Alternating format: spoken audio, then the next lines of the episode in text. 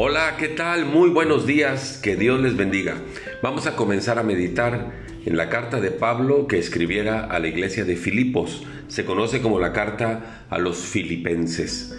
Y esta se conoce también como la carta de gozo, porque fíjense que en medio de la circunstancia que vivía Pablo, que estaba en las prisiones, él tenía una actitud increíble a pesar de las circunstancias. Dice el versículo 13, de tal manera que mis prisiones se han hecho patentes en Cristo. Es decir, si por causa de Cristo estoy aquí en la cárcel, está bien, Dios tendrá un propósito para esto.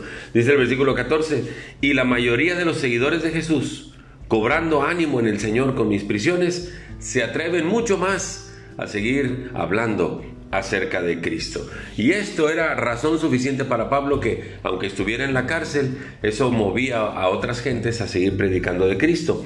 De tal manera que dice el 18, Cristo es anunciado y en esto me gozo y me gozaré aún. Por eso le digo, ¿qué actitud la de Pablo? Estando encarcelado, estando ahí con una guardia de soldados las 24 horas del día, que no le permitían nada, literalmente hasta el baño le acompañaban, él se gozaba en el Señor, él estaba bien porque Dios estaba cumpliendo un propósito en su vida. Tan es así que dice el versículo 20, ahora también será magnificado Cristo o será honrado Cristo en mi cuerpo o por vida o por muerte.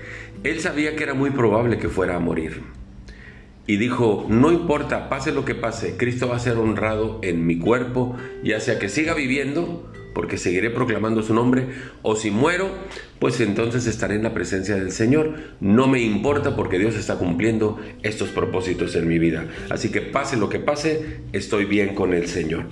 Y de ahí se desprende esa, esa frase que usted ha escuchado seguramente de Pablo, el del versículo 21, dice, porque para mí el vivir es Cristo y el morir es ganancia.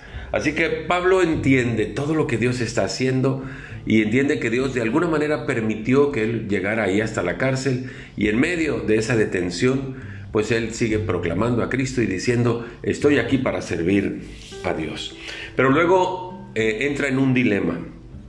Si dice él, a mí me gustaría seguir viviendo para seguir predicando de Cristo, pero me gustaría también morir porque estar con Cristo es muchísimo mejor.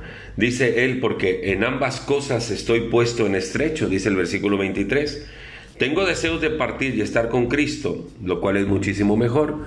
Y dice el 24, o quedarme vivo será necesario para seguir predicando el Evangelio.